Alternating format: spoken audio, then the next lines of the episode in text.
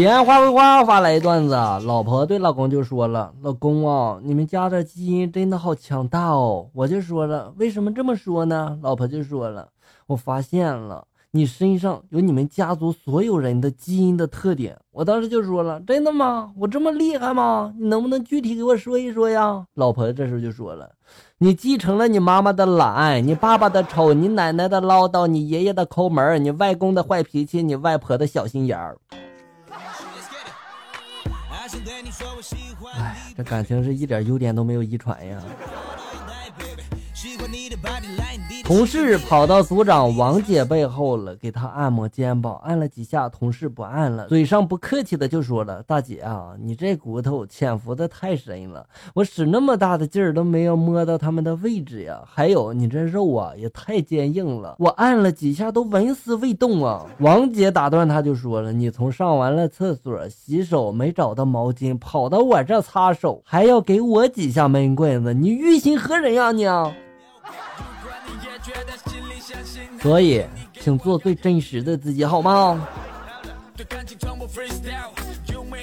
张二傻听别人说蹦极这个运动啊特别的好玩，于是便一个人去尝试了。结果第二天传来了噩耗，张二傻死了。后来我就找到了知情人，问他是不是绳子断了呀，把张二傻给摔死了。知情人回答就说了，就是因为绳子没有断，他才死的。哎，我当时就很奇怪的就问他了，那他是怎么死的呢？知情人就说了，别人蹦极都是把绳子捆在身上，而张二傻把绳子捆在了脖子上，这样跳下去能不死吗？说的也是啊，这和上吊有什么区别？你说，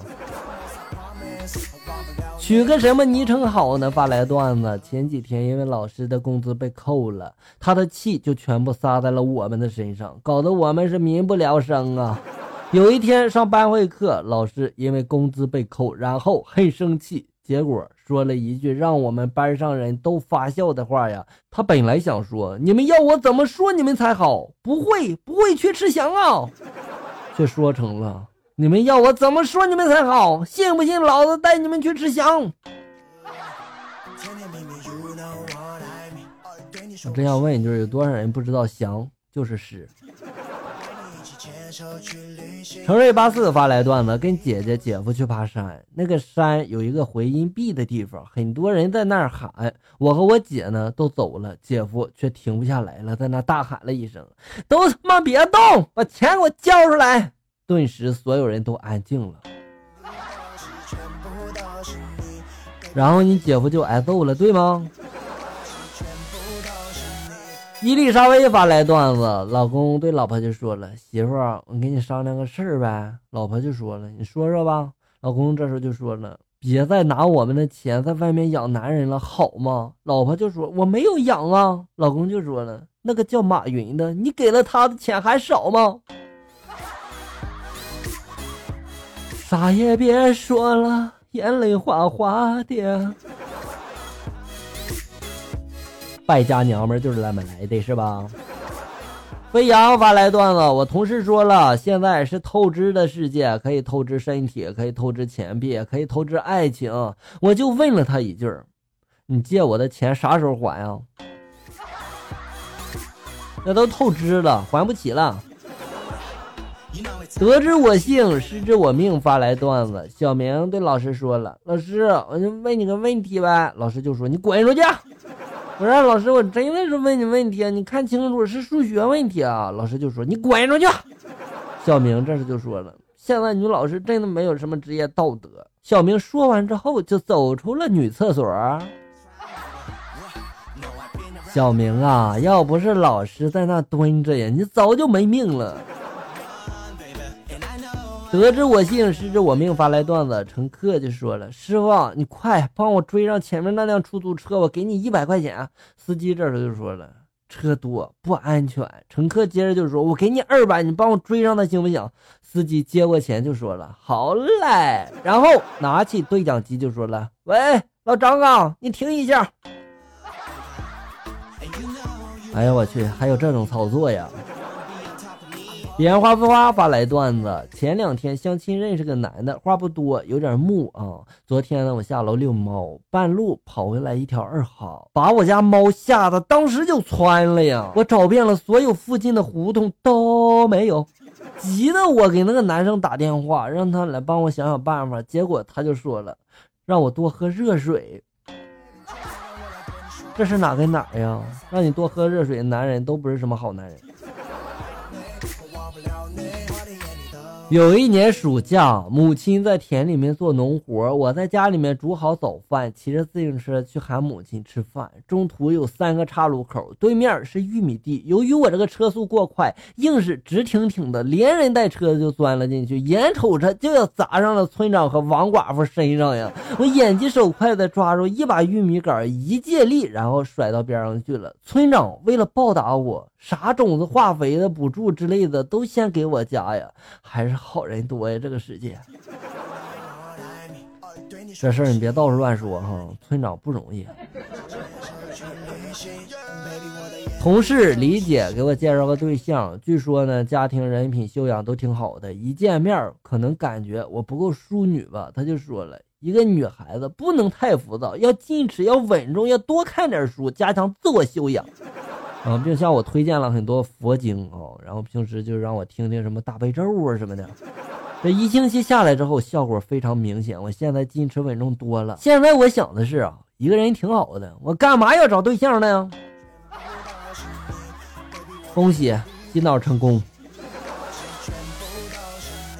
儿子上小学不到一个星期，就跟班上同桌干了一仗。矛盾的起源是两个人争论一天三顿饭还是一天两顿饭，各执一词，互不相让啊。后来知道真相的儿子含着眼泪对我跟媳妇就说了：“六年了，六年了，我活了六年，我才知道这个世界上还有一顿饭叫早餐。”孩子，你有一个好父母呀。闺蜜结婚两年了也没有宝宝，医院也去了，偏方也求了，最后病急乱投医，就想着去求个签儿看看。到了解签儿的摊位之前嘛，看着闺蜜紧张的都有点发抖了，我就默默的搂着她。一手握着她的手，想给她点安慰。这时候挂摊前的老板，然后看看我们，又看看那个签儿，就说了一句：“依老夫看，你们想要孩子，还得找个男人呀。”哎呦我去，这就尴尬了。儿子放学回来，书包一甩：“爸，我考了个好成绩啊！今天晚上弄点好吃的犒劳犒劳呗。”我赶紧的撸起袖子，然后炒了几个儿子平时特别爱吃的菜。吃过饭之后嘛，让他把这个试卷拿出来我看看。这小子居然说没及格，还面不改色的说：“反正这也吃了也喝了，吃好喝好的，爸你就行行吧哈。”我哭笑不得呀，我当时就问他了：“你这哪来的勇气，还敢回来骗吃骗喝的啊？”这小子一副死猪不怕开水的模样，就说了：“历朝历代行刑强，不都是吃顿好的吗？”你看你整的，你老爸又没说杀了你。和初恋分手了，我哭了一个下午呀。傍晚，一个人走在路上，天空下着雨，但是我已经麻木了，任由雨点无情的敲打在我的身上。后来，我遇见舅舅开着车载着舅妈，他就问我怎么回事呀，要不要送我回家呀？我把实情告诉了他，说想一个人静静。我舅呢，这时候就说了：“那好吧。”然后。就跟我舅妈吧唧亲了一下嘴，绝尘而去。他们这是来虐你的呀！好了，小人们，本期节目到这里就要结束了。欢迎大家呢关注咱们节目的同名微信公众号“醋溜段子”，上面也有笑哥发布的更多搞笑内容哟。我在这里等你，咱们下期再见。